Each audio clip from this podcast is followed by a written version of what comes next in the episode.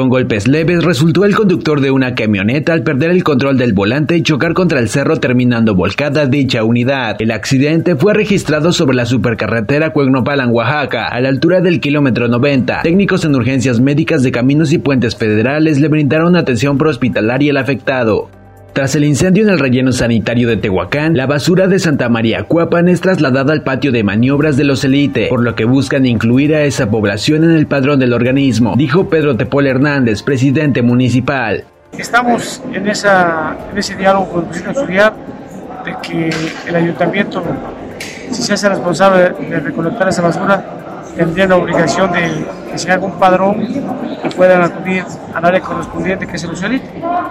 Con el fin de reforestar la vegetación que se ha perdido, se llevarán a cabo dos jornadas de plantación de árboles, en las que se pretenden colocar 10.000 ejemplares de mezquite y algunos de agave en la Junta Auxiliar de Santa María Cuapan, que cubre una parte de la reserva de la biosfera Tehuacán-Cuicatlán. Dicha tarea se implantará a través de la Fundación The Tree School, en conjunto con el ejido de la comunidad subalterna, quienes han nombrado esta campaña como Dona un árbol al mundo, en donde la primera jornada se realizará los días 21 y 22 de mayo, mientras que la segunda se implementará los días días 4 y 5 de junio.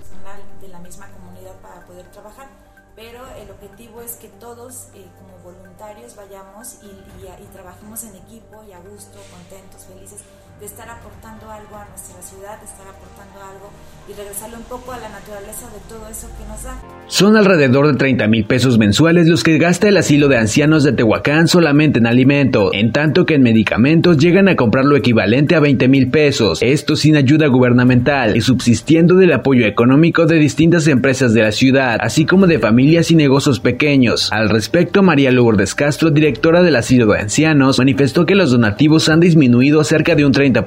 lo que representa una pérdida de hasta 15 mil pesos esto sucede por la desaparición de pequeños comercios locales, ya que las grandes cadenas comerciales acaparan todo el mercado e impiden ingresos para la ciudadanía que solía otorgar ayuda. Gasta alrededor de solamente en alimentos serían unos 30 mil pesos. Hay algunas empresas, sí, de aquí de Tehuacán,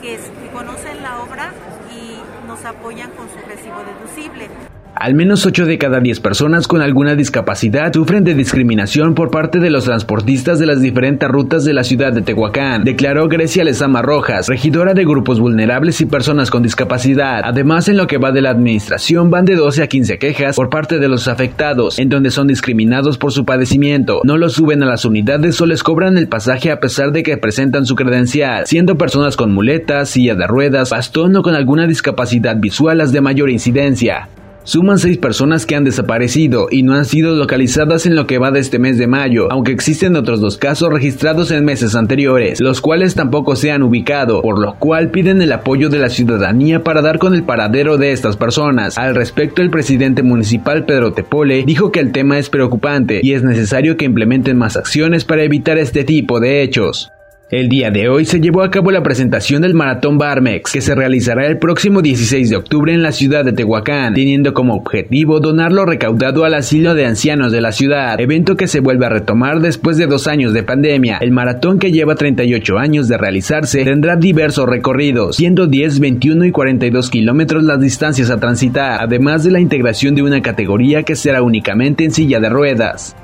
Esto ha sido el resumen informativo de Primera Línea, Periodismo ante todo.